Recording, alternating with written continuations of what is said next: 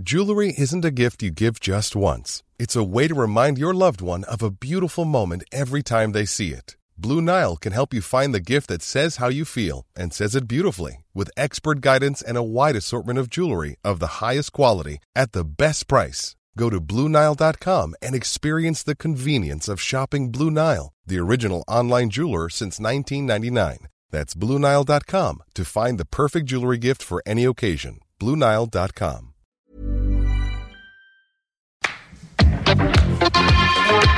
Place des fêtes, Antoine Dabrowski. L'invité de la 150e place des fêtes est un cas particulier. On ne peut même pas dire que c'est un habitué car c'est carrément le parrain de ce studio. C'est aussi un compagnon de route de longue date du magazine Tsugi.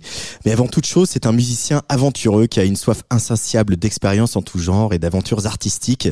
S'intéresser à son cinquième album, c'est un voyage en terre inconnue où l'on risque de croiser un microbiologiste, un sound artiste, une chèvre, des NFT, du chanvre, une intelligence augmentée, le tout abrité sur son label Sapiens qui ressemble de plus en plus un véritable petit laboratoire. L'album s'appelle Point Dev et l'artiste c'est Agoria.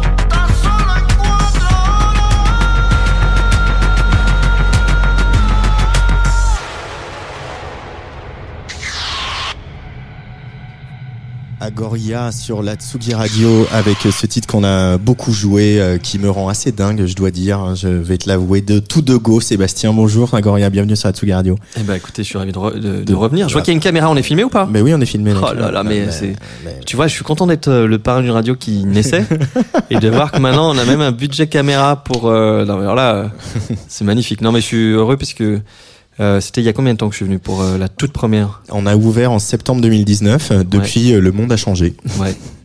Mais euh, justement, je pense que c'était hyper important d'avoir justement une voix comme ça et une, une ligne qui soit un peu présente pendant ces temps qui étaient quand même assez troublés. Et puis j'ai peur qu'on y revienne, puisque moi-même ça je ne suis soit que voilà, passager. Ouais, après en tant qu'artiste et donc en tant que DJ surtout, je vois que voilà toutes nos dates sont annulées pour les deux prochains mois dans les pays un peu partout, euh, pas que en France, en Europe et tu vois, je vais aller en Inde, c'est aussi annulé. Donc je pense que c'est une je, je prends peut-être une minute pour dire que je suis aussi très euh, euh, marqué et j'ai envie de donner beaucoup d'énergie à tous ceux qui soutiennent notre scène, notamment euh, les organisateurs, les festivals, les clubs, parce que c'est tellement dur, tellement contraignant. Moi, j'ai la position quelque part facile de l'artiste qui a depuis quelques années, du coup, je n'ai Mm. pas un stress quotidien, financier notamment, pour survivre, mais il y a aussi ce stress mental et de ce stress de taffer comme un dingue pour faire des événements, euh, des soirées, des clubs, des festivals, et de voir qu'à chaque fois, en fait, le truc ne peut pas avoir lieu. C'est, euh, enfin, tu vois, c'est une énergie euh, qui, est, qui devient tellement négative que voilà, je voulais juste dire euh, courage. Bah, on, on peut évacuer le dossier confinement tout de suite. Après, on reviendra sur l'album, mais c'est, enfin, confinement, pandémie et, et, et consorts. Euh, cette reprise, comment tu l'as vécue, toi? Parce qu'elle a été un peu attendue, euh, folle, euh, mais c'était pas non plus le Summer of Love, quoi. Alors, j'ai quand même fait des vrais sacrés teufs. Ouais. Non, je, je vais pas, je vais pas aller dans ton sens. Non, j'ai, fait des teufs qui étaient dingues et justement, je voyais une énergie où en fait, euh, voilà, c'était vraiment. C'est là que je vois qu'on est quand même des vrais animaux. On avait besoin de se sentir et on avait besoin de se renifler. Ouais. Et c'était un vrai bonheur, ça. Je, euh, je l'ai très bien vécu. J'étais un peu stressé, notamment pour les premiers sets, parce que euh, forcément, quand on est une machine et puis quand on s'arrête, on est un peu rouillé au début. Et en fait, le public était tellement présent que C'était chaud, hein. Ouais, que il- il- on a, tu vois, par exemple, j'ai fait une soirée à Paris là, euh, qui était au Terminal 7 euh, pour, la- pour le lancement de mon album. Et vraiment, je pense que c'était une des meilleures dates de ma life. Tu vois, et j'en ai fait, hein. Et il y avait une énergie qui était tellement dingue. Et euh, d'ailleurs, l'équipe du club nous a rappelé le lendemain euh, pour dire que et le public et l'énergie et tout, c'était, euh, il y avait un truc qui s'est passé ce soir-là. Donc euh, non, je- j'en j'en ai fait quelques-unes où qui, qui ont marqué mon retour et qui m'ont donné, euh, tu vois, est-ce qu'on a envie? Eh Bah ouais, j'ai grave envie en fait. Euh, oui, parce que c'est aussi une question qu'on se pose quand on quand on devient plus mature, euh, quand on est DJ, de se dire voilà, est-ce que je suis toujours pertinent? Euh, T'as tenté des choses, tu as fait des bandes originales de films, tu as créé un label qui est, comme je l'ai dit tout à l'heure, un, petit labo qui aussi fait des expériences à droite à gauche. On va y revenir. Et finalement, ce plaisir simple que tu as depuis l'adolescence, toi, d'être au platine, de mixer dans- devant un dance floor, que ce soit une rave euh, quelque part à Lyon ou un festival ou un club, finalement, il est inchangé. C'est ça que tu racontes aussi. Ouais, enfin, je pense que, mais pour pour le coup, je remercie le confinement parce que je pense que Tu l'avais perdu de vue? Sans doute quelque part non, il faut être honnête aussi. Tu vois, je crois que il y a un moment donné, on est un peu comme euh, sur un tourniquet et on est sur un tourniquet qui s'accélère, on s'accroche, on s'accroche, on s'accroche, et puis il y a une sorte de de course un peu folle, tu vois. Et je me dis, mais à quoi servait vraiment que je fasse quatre dates par semaine pendant les cinq années qui ont précédé mon confinement Hmm. ou euh, enfin euh, c'était quoi le but Euh, donc non ça a pas mal questionné tout ça et aujourd'hui euh, je reviens certes avec toujours beaucoup d'envie mais aussi avec justement ce, ce petit garde-fou de me dire laisse quand même tu vois Il y a des questions aussi que tu t'étais posées, et après on va vraiment parler de l'album, c'est promis, euh, sur euh, voyager mieux, voyager moins, faire moins de dates, prendre le train quand c'est possible, euh, effectivement ne pas faire quatre dates par week-end. On avait déjà parlé avant euh, la pandémie. Euh, Est-ce que tout ça finalement ça remet pas aussi euh, euh, ça d'une manière encore plus crue, quoi euh, Qu'il faut euh, changer nos manières de, de, de faire, euh, qu'il faut faire mieux, qu'il faut aussi être plus présent euh, ici pour les siens, pour le public qui est ici. Euh, quand on est un DJ qui a une carrière internationale comme toi, c'est des problématiques qui sont compliquées quand même. ouais après pour moi encore une fois je suis dans une position qui est quand même très luxueuse donc euh, je vais pas m'amener pour faire la morale ou pour donner des jugements ou, tu vois ou pour prêcher quelques paroles parce que je pense qu'il est beaucoup plus facile pour moi de me dire ok je fais une date par semaine et je m'en sors que pour un jeune artiste qui commence et qui lui a besoin d'en faire euh, deux trois quatre d'être le plus visible que les gens parlent de lui donc euh, je pense que il n'y a pas de malheureusement il n'y a pas de solution magique et il n'y a pas une il y a pas une solution euh, on va dire qui soit caricaturale où on peut dire il faut faire ça je pense que c'est à chacun c'est des choix propres malgré tout, malgré qu'on ait envie qu'il y ait une, une, dimension, une gouvernance collective et que tout le monde suive une route. Je crois que c'est des choix qui nous sont propres et je pense que c'est des choix. Euh, évidemment, moi, je parle au plus possible pour aller dans un sens vert, écologique et qu'on fasse le plus gaffe possible, mais parce que je peux me le permettre. Et certains peuvent, ne le peuvent pas, donc euh, la discussion est pas la même. Mmh. Et, et, je pense qu'il faut pas juger ça. Et je pense que voilà, c'est sans doute à nous qui sommes dans cette position de dire on devrait en faire moins parce qu'on peut, et ceux qui ont besoin d'en faire plus, qu'ils en fassent plus, tu vois. Mais je pense que c'est c'est ce balancier là qui est important. Alors ce sont des thématiques qu'on retrouve dans cet album Point Dev et puis dans, dans, dans tout ce qui gravite autour de l'album, j'ai envie de dire, parce que dès qu'on on se plonge sur ce disque, on se rend compte que euh, bah, tu as fait des expérimentations avec un microbiologiste qui s'appelle Nicolas Desprats. Euh, il y a une radio, une web, une web radio qu'on peut écouter sur le site de Sapiens, euh, qui en fait est le, le son d'un champ de chanvre. Est-ce que tu peux nous faire un petit peu les notes de bas de page sur cette affaire Agoria quand même? bah voilà, je me faisais chier. non, euh, non, j'ai toujours, en fait, j'ai toujours fait beaucoup de choses, euh, notamment avec des, des plasticiens comme euh, Philippe Arnaud. On a beaucoup bossé dans des dans des œuvres, notamment à la Tête Moderne à, Londres, où on avait la Turbine Hall, ou à l'Armory Park à New York. Et donc j'ai été souvent en contact avec ces plasticiens et ces artistes qui avaient une, une vision, on va dire, très personnelle et qui se questionnaient sur chaque œuvre qu'ils faisaient. Mm. Donc je pense que ça m'a nourri pendant beaucoup de, de temps. Et pendant ce confinement, en effet, euh, je me suis retrouvé. On m'a proposé de jouer pour le, dans un champ. Forcément, euh, moi qui suis un enfant des rêves partis, euh, ça devait faire tilt. Euh, de me refaire dans un champ et de, et de jouer pour la semence. Et de, donc d'un plan de chanvre, qui est le cousin marijuana pour ceux qui sont pas très au fait de, de ce qu'est le chanvre. Et je me suis dit, ce serait dommage que je fasse juste un DJ set au milieu des plantations de cannabis. Et du coup, je me suis dit, euh, étudions cette fameuse plante qu'est le cannabis. Et du coup, j'ai bossé avec euh, ce biophysicien qui est Nicolas Desprats et qui est à l'école de Mars supérieure et qui fait partie, Paris de, partie de Paris Université, pardon. Et donc c'est un peu genre euh, peut-être un futur prix Nobel, tu vois le mec. C'est mm-hmm. quand il écoute, c'est mon dieu, tu vois. Donc je suis un peu ouh là là, mon dieu. donc donc euh, tu vois donc je me suis dit je vais pas le faire non plus moi avec mes petits euh, mes petites intuitions. On va prendre vraiment un biophysicien. Et donc on s'est dit on va mettre des sondes à moins 15 et moins 25 cm dans ce champ et on va récolter les datas. On va récolter les datas depuis la semence jusqu'à la croissance euh, et au bourgeonnement des plantes. Hmm. et de ça en fait on a on a récolté beaucoup d'informations. Et avec mon autre comparse Nicolas Baker qui est un sound designer incroyable. On a fait cette radio qui s'appelle Hemp FM, où on peut écouter 24 heures sur 24 le chant euh, et le langage de ce chant de cannabis. Alors Nicolas Becker, euh, voilà, il est, tu étais interviewé avec lui dans les pages du Tsugi euh, précédent, du Tsugi du, du, mois de novembre. C'est donc un, un son d'artiste, on pourrait dire bruiteur en français, mais c'est bien plus que ça. Euh, il a été oscarisé, il a fait La haine, il a fait Le pianiste, il a fait Gravity, notamment. voilà, c'est un grand génie.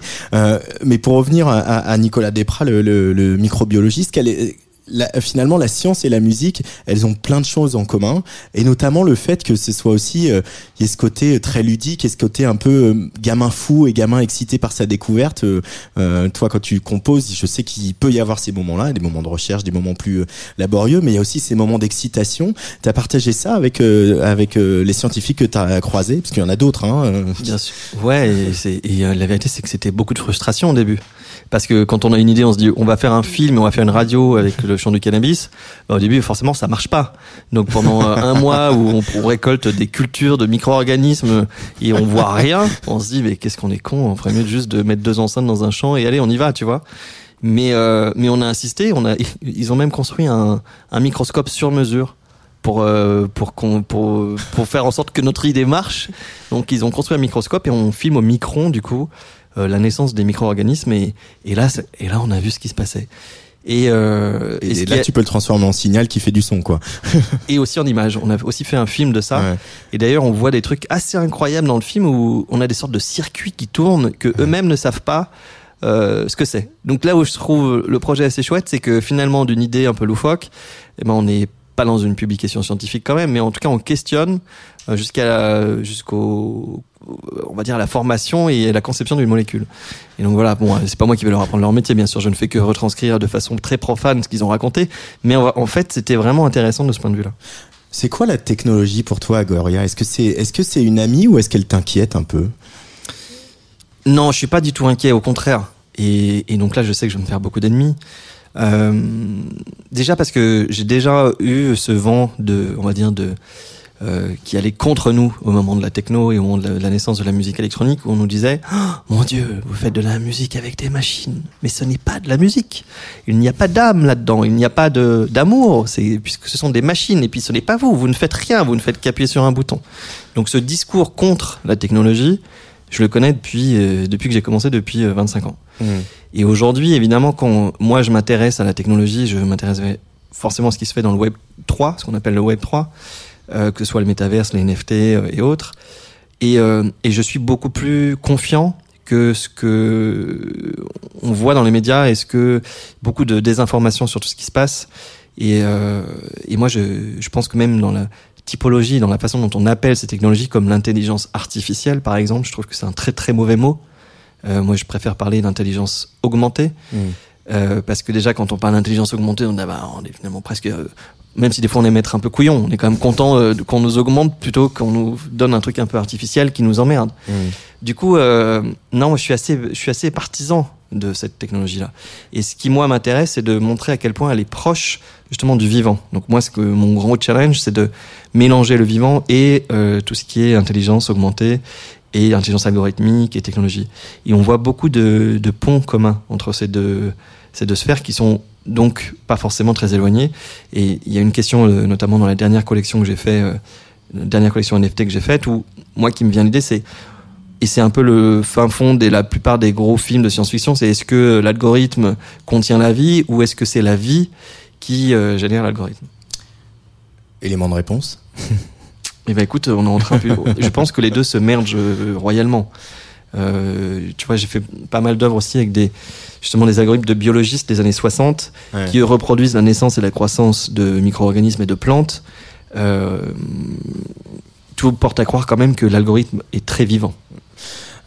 Qu'est-ce qui t'a plu dans les NFT euh, Un nouveau terrain de jeu ou, le fait que ça se passe un peu justement euh, à, l'écart ou à l'abri de, voilà, des grands médias, des grands circuits commerciaux et tout ça? Alors, je, je, crois forcément, de toute façon, dès qu'il y a un truc qui est un peu contre-culture, euh, je trouve que c'est assez passionnant. Ça me rappelle vraiment l'énergie des rêves partis où on était 200 dans une voiture sur une autoroute en train de chercher un passeur pour aller dans une soirée qui n'aura sans doute pas lieu ou qui n'avait pas lieu ou avec un son de merde ou les flics étaient là et on finissait au poste. Enfin, c'était même l'énergie de cette époque-là. Aujourd'hui, on n'a pas le, la crainte du policier, euh, mais par contre, on a cette même énergie de plein de gens qui découvrent et qui sont en train de créer chaque pas qu'ils font une nouvelle, euh, on va dire un nouveau mécanisme. Et, euh, et je suis assez passionné de ça, ouais. Donc les NFT sont juste une sorte de symbole et c'est un outil, mais tout ce qui est en train de s'écrire et de s'inventer, moi, je, enfin, je, plonge les deux pieds dedans. Et il y a ce contraste qui est euh, incarné par la pochette de ton disque, euh, une photo que tu as réalisée toi-même euh, dans le champ de ton voisin, si mes informations sont correctes, d'une chèvre prise un peu en contre-plongée. On voit bien voilà ces, ces pupilles carrées très impressionnantes des chèvres. tu le disais tout à l'heure, les liens entre humains et technologie. Qu'est-ce qui te plaît déjà de chez, sur la chèvre? Qu'est-ce qui t'a parlé dans le fait jusqu'à la voilà il y a, y a quand même un acte fort artistique de dire ok ça elle va figurer en, en sur la pochette de mon album c'est pas juste ok le contraste humain-machine, mais euh, le symbole de la chèvre, qu'est-ce qu'elle représente Qu'est-ce qui représente cet animal pour toi? On a les mêmes pupilles que 6 euh, heures du matin quand j'ai quand j'ai fini mon set. c'était ça le c'était ça le lien. le lien. Euh, non, euh, alors déjà c'est pas dans un champ finalement que ça s'est passé. En fait, moi j'allais en champ avec un berger. Après tout ce que je viens de dire, ça paraît complètement taré, mais en effet, je j'allais dans un champ et je suis devenu très pote avec ce berger que je trouvais incroyable, qui avait que des histoires de dingue sur le vivant, la nature, euh, pourquoi les pâturages étaient en train de sauver le monde et enfin et j'étais captivé par tout ce qu'il me racontait chaque jour. Et donc j'allais avec lui euh, garder ses moutons et ses chèvres. Et il s'avérait que euh, autour d'un champ où il pâturait, il y avait une sorte de skatepark. Enfin même pas une sorte, il y avait un skatepark. Et je me disais mais comme c'est le confinement, viens, on amène ces fabuleuses chèvres dans le skatepark. Et là, on a amené tout un troupeau de chèvres dans un skatepark. On commençait à faire des backflips dans tous les sens, à sauter. Et là, je me suis dit, mais quand même, il faut prendre un appareil photo. Donc, je suis allé le chercher et j'ai commencé à shooter les chèvres. Et, et y a, de toute cette série, bon, il y en a qui sont un peu zarbes, mais celle-ci, elle était tellement impactante. Et je- surtout mon discours qui est en train de dire euh, que le vivant et l'algorithme sont mêlés, et comme c'est un album qui est quand même assez, euh, on va dire, assez intense, assez technologique, je trouvais que c'était le bon contrepoint et que je trouvais que c'était vraiment euh, euh, assez absurde pour que ça devienne un, choix pertinent. What If the Dead Dream featuring Ella Minus, c'est un, un très bel extrait, c'est le premier titre d'ailleurs euh, de cet album, Point Dev, d'Agoria, qui est l'invité de Place des Fêtes aujourd'hui.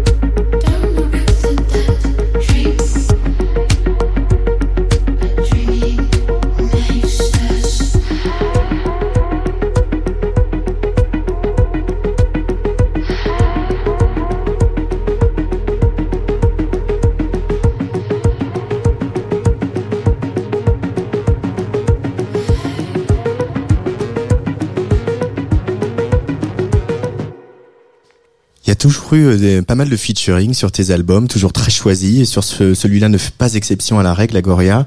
Euh, on vient d'entendre donc Ella Minus, qui est un peu une des nouvelles euh, euh, stars, euh, en tout cas des nouveaux coups de cœur euh, du label Domino. Ella Minus, peux-tu nous parler de ce, de ce morceau et de cette collaboration qui, je crois, tient à laquelle tu tiens beaucoup? Ouais, et c'était en fait, moi j'étais fan de son disque qu'elle avait sorti sur Domino il y a deux ans. Ouais. Et je l'ai beaucoup beaucoup écouté. Moi, je l'ai, on l'a pas mal rincé sur Tsugi Radio aussi. Hein.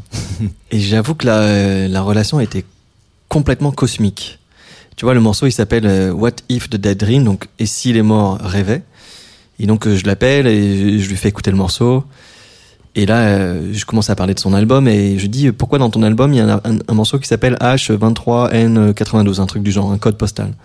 Elle me dit c'est le, enfin je savais pas que c'était un code postal à l'époque. Je dis mais quel est ce chiffre? Et elle me dit mais en fait c'est le code postal d'un hôpital à Londres euh, où je me suis réveillé euh, d'un long coma. Donc je lui envoie un morceau qui parle des morts et de savoir s'ils rêvent et elle me dit je sors du coma, je sors d'une relation euh, de near death experience. Et donc euh, je dis mais comment et en fait elle est allée dans une teuf avec des, des mecs qui étaient pas très euh, on va dire euh, attentifs et qui l'ont un peu abandonnée dans une dans cette soirée où elle a été abusée euh, après avoir pris un, un, un verre et tu vois elle est tombée. Et elle s'est réveillée trois jours plus tard ou quatre jours plus tard à l'hôpital à Londres qui a donné naissance à ce morceau. Et donc la relation cosmique c'était elle m'a dit mais en fait quand tu m'as envoyé ton morceau avant même de l'écouter je savais que j'allais le faire. Puisque forcément un morceau qui parlait de l'expérience qu'elle venait de Mm. vivre c'était un truc qui était complètement incroyable et du coup on est resté très intime très vite Enfin, euh, on n'a pas eu de small talks. Je veux dire, euh, quand on commence, tu vois, on parle de la mort euh, direct, elle sort du coma, et, et j'adore cette femme. Et je trouve qu'elle est, elle est l'une, elle est totalement solaire et elle a une énergie et elle fait des choix qui sont assez incroyables. Donc, je suis très très fan de son, de son talent, mais aussi de la femme. Euh, donc voilà, c'était, c'était pour moi une belle rencontre. ouais. Euh, Il y a aussi la volonté, euh, par exemple sur le titre qu'on a entendu au début, What if Earth would turn faster, donc c'est si la Terre euh, tournait plus vite, de, de c'est le job de l'artiste aussi de, de, de montrer qu'il y a une voix à côté et que peut-être que les choses elles sont pas écrites. Euh, Il y a trois titres comme ça hein, qui se posent, euh, qui commencent par une cette question What if?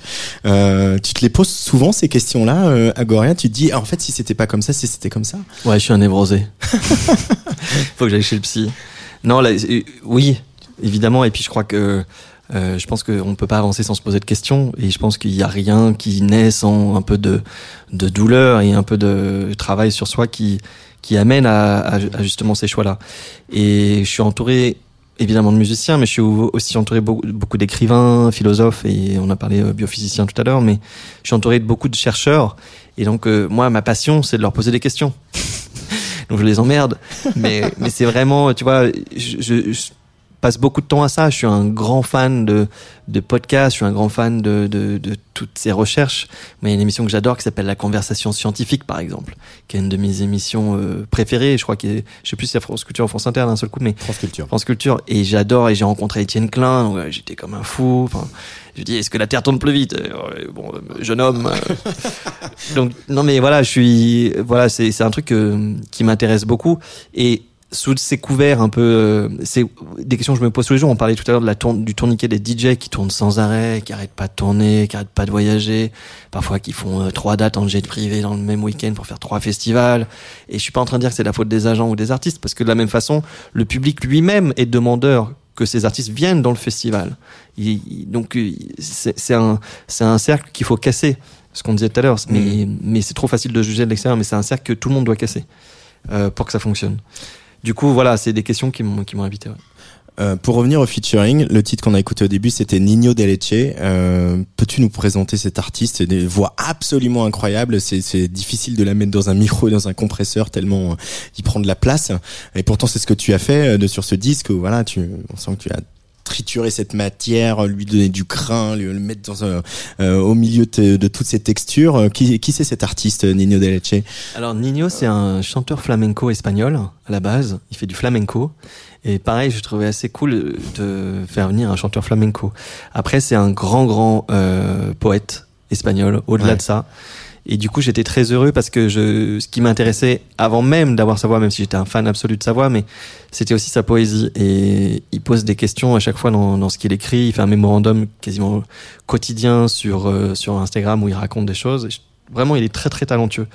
Euh, et Nino, en fait, quand je lui ai envoyé le morceau euh, Et si la Terre tournait plus vite, il a, il a commencé par dire, euh, enfin, les- c'est les paroles du morceau, c'est là-bas à l'est. Sous-entendu, ça se passe d'abord à l'est. Et je trouvais que c'était une très belle image, finalement, euh, tu vois, de ma question un peu cérébrale. Lui, tout de suite, Ouais. il, a, il a mis de la poésie en disant là-bas à l'est. Enfin, il le chante avec sa voix de façon un peu plus corsée. mais, mais voilà, non, et puis, ouais, c'était un, c'était un bonheur. Il m'a envoyé tellement de pistes de voix dingues. euh, il fait, il fait- c'est un son d'artiste avec sa voix. Dis-moi ce que tu écoutes, je te dirai qui tu es. Alors vous allez être servi parce que euh, voilà, quand je demande euh, voilà trois petits des trois petits tracks à, à choisir à mes à mes invités, euh, euh, bah on va dans tous les sens. Des fois il y a des guilty pleasures. C'est peut-être des guilty pleasures finalement, mais ça a pas l'air tellement guilty. Mais sans doute beaucoup de pleasure hein, par contre. Et, et j'avoue que quand euh, parce que notre chère Gwendoline qui fait qu'on nous sommes réunis aussi aujourd'hui ensemble quand elle m'a dit ça c'était elle m'a dit ça hier j'ai pas eu le temps et ce matin à 9h juste avant de me barrer donc je suis allé vite dans mes disques et j'ai pris euh, ce que j'ai commandé chez Boomcat et Phonica euh, récemment et et c'est vraiment ce que j'ach- ce que j'écoute en ce moment. Du coup, c'est pas des guilty où on va pas parler de Détroit, on va pas parler de vieux trucs. Et mais en même temps, c'est vraiment des. Je pense, en- notamment Alexandre Mézac, je pense c'est sans doute un des albums que j'ai préféré cette année. Alors on va commencer par Space Africa. On va écouter un petit bout de Like Our Kids et puis tu vas nous dire ce que c'est, ce que c'est, ce que pourquoi tu aimes ça.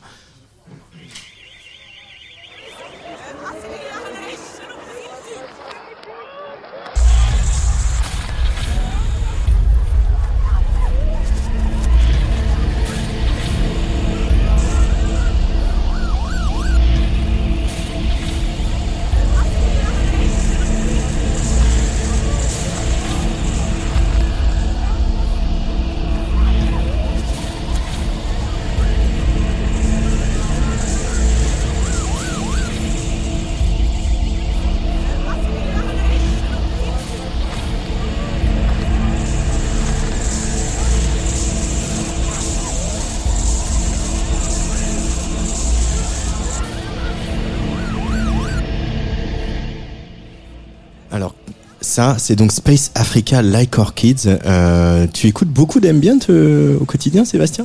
Alors, je pense que tout l'album n'est pas Ouais. mais c'était le premier morceau euh, de, de la face, je crois que c'est la face B, que j'ai pris. Donc, je voulais, je dis prenez ce morceau, mais tout l'album est dingue. Je, trouve- je trouve que c'est un producteur ultra brillant, Space Africa. C'est qui?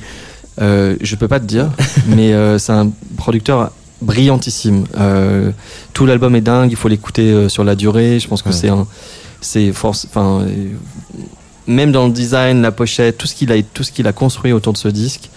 Euh, moi, ça m'a fait penser au tout premier disque, peut-être que tu vois que Warp aurait pu faire. Ouais. Et je, je suis très fan de ce disque. Ouais.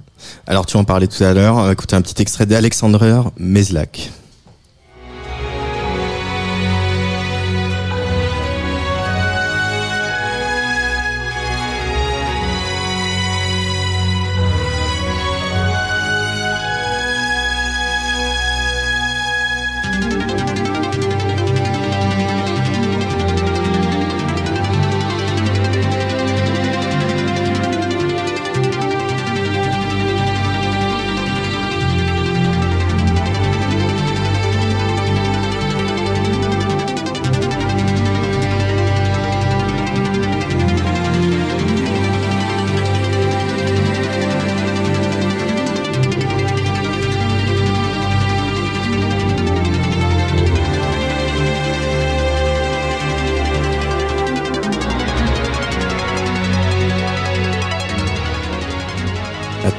Court extrait, euh, voilà cette folie euh, arpégiateur en folie qui euh, se télescope sur des cordes un peu lyriques comme ça. Qui c'est ce Alexander Meslak? Alors, et c'est de la même façon que sur Tu Space pas, Africa. mais c'est super. Je ne- non, mais en vrai, je, j'ai pas besoin en fait de. Souvent, on a besoin Ouais. de connaître, savoir l'artiste, sa carrière. Ça. Moi, si j'aime le disque, en fait, ça me suffit presque, tu vois.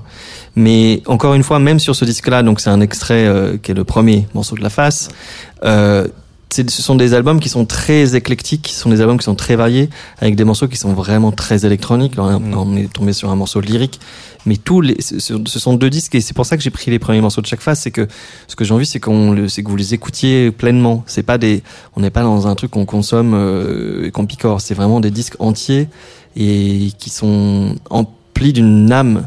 Et moi, quand j'entends ça, je- j'entends à la fois euh, les premières œuvres de François de Roubaix, j'entends euh, des expérimentations euh, plutôt autécriennes sur certains morceaux. Euh, je pense que c'est mon disque de l'année. Et quand j'entends ça, j'ai l'impression de voyager dans l'espace, en fait. Et ça, c'est le dernier choix. Mais alors, j'ai pas trouvé le morceau que tu m'as dit parce que du coup, c'était un peu short en timing. C'est euh, les Ox. Euh, pareil, un truc que t'écoutes en ce moment, mais t'é- t'écoutes. Enfin, je sais qu'on a déjà parlé d'Edgar Varese, on a déjà parlé de, pas mal de choses euh, assez barrées euh, ensemble. Ces, ces choses-là, elles te, elles te nourrissent, elles t'inspirent directement. Ça se retrouve directement dans tes disques après. des gens qui expérimentent comme ça? Ouais, je crois. Après, c'est pas à moi d'en juger, ça, c'est plus à toi en tant que journaliste, mais je crois, non, je, je pense vraiment que ça m'inspire. Alors, tu vas me dire, il n'y a pas de morceau club dans ces trois choix. Et je te dirais, oui, c'est vrai, il n'y a pas de morceau vrai. C'est toi qui les fait les morceaux club finalement. Et je suis, bah oui, peut-être. mais, mais je crois que le dernier album est pas forcément non plus très club. Euh, et qu'est-ce que je veux dire par là, c'est que peut-être, je trouve qu'en tout cas dans la techno pure et dans la scène club, il y a peu d'inventions. Mm. On n'est pas, enfin, je suis rarement retourné en me disant, euh, ok, c'est un truc de folie. Alors, c'est des morceaux qui sont fonctionnels. Il y a d'excellents morceaux. Je suis pas en train de dire qu'il n'y a pas de bons morceaux. Il y a d'excellents morceaux et que je- j'adore jouer. Mais je trouve qu'on, il y a une sorte de, euh, ça se réinvente pas tant que ça. Voilà. Euh, alors je me, que- me fais encore des ennemis, mais c'est pas grave. Bah, c'est pas grave, en même temps t'es artiste. Euh, Il y a un autre featuring qu'on va écouter parce que moi c'est un track qui, qui me hante un peu depuis que j'ai découvert cet album Point Dev Agoria. C'est Rome Fortune. Euh, on vire plus sur euh, voilà sur quelque chose de plus rap. Euh, Peux-tu nous le présenter brièvement avant que on l'écoute sur Atsugi Radio? Alors, Rome Fortune, il avait fait pas mal de collaborations. Pour le coup, il est plus connu que, que nos deux disques que je viens de sélectionner, ou trois disques que je viens de sélectionner. Donc, c'est un rappeur d'Atlanta qui euh, a fait notamment beaucoup de morceaux avec Fortet, enfin quelques morceaux avec Fortet, dont Fortet était producteur il y a une dizaine d'années. Moi, j'ai toujours été très fan de sa voix. Je l'avais entendu au sonar. Je trouvais que c'était un artiste assez dingue. Euh, et donc, je lui ai proposé d'être featuring sur, le, sur, sur, sur ce disque et il a, euh, avec bonheur, dit oui. Euh, je pense que c'est un trublion qui est un peu à part de toute la scène rap. Et euh, petite info, il va être un, un guest acteur euh, assez, enfin je crois même le main acteur d'une série Netflix euh, courant l'année prochaine. Donc euh, c'est, non, il a beaucoup de talent ce mec. Rome Fortune, donc en featuring sur l'album d'Agoria, ça s'appelle Échelon ou Échelon. Agoria est l'invité de la 150e place des fêtes sur Tsugi Radio. Ah ouais, attends. 105, 150.